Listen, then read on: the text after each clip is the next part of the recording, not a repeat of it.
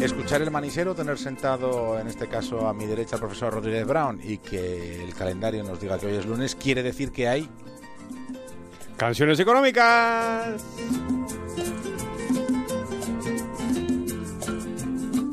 Bueno, pues hoy tenemos una canción muy propia para el día de Halloween, porque es una canción sobre un brujo.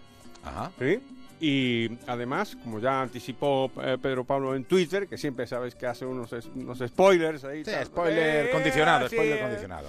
Es verdad que es una es una es un ritmo que no hemos escuchado nunca en canciones económicas que yo sepa, aunque claro, llevamos cuatro años, así que igual se me ha escapado alguna vez, pero yo creo que nunca lo hemos escuchado.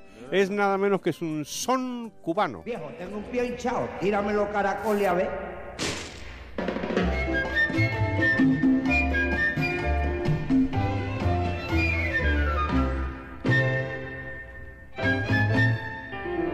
Me boté a Guanabacoa, casa de un babalao, para que mirara mi casa y a mí que estaba salado. Bueno, tenemos nada menos que a Belardo Barroso, que fue un famosísimo cantante de son cubano, conocido como Sonero Mayor. Y esta canción eh, eh, de Hermenegildo Cárdenas se titula Un brujo en Guanabacoa.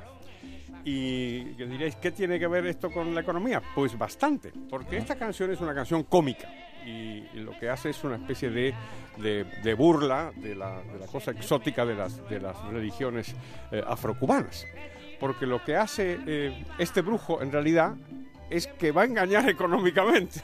Entonces dice, no me, no me engañe, usted me trae callo gordo, me trae manteca de cacao, lo que sea, y le cobra más. le cobra más que el precio de mercado.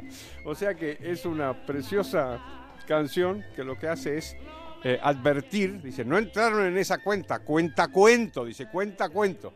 Hay que tener cuidado con, los, con las cuentas económicas y yo diría que particularmente cuando las cuentas las hace un brujo, claro, como en este caso, que es el brujo de Guanabacoa. Y 475 que ya se me había olvidado. y 475 que ya se me había olvidado. Y hemos terminado por hoy. Y 475 que No terminemos se de me todo. Qué bonito el son.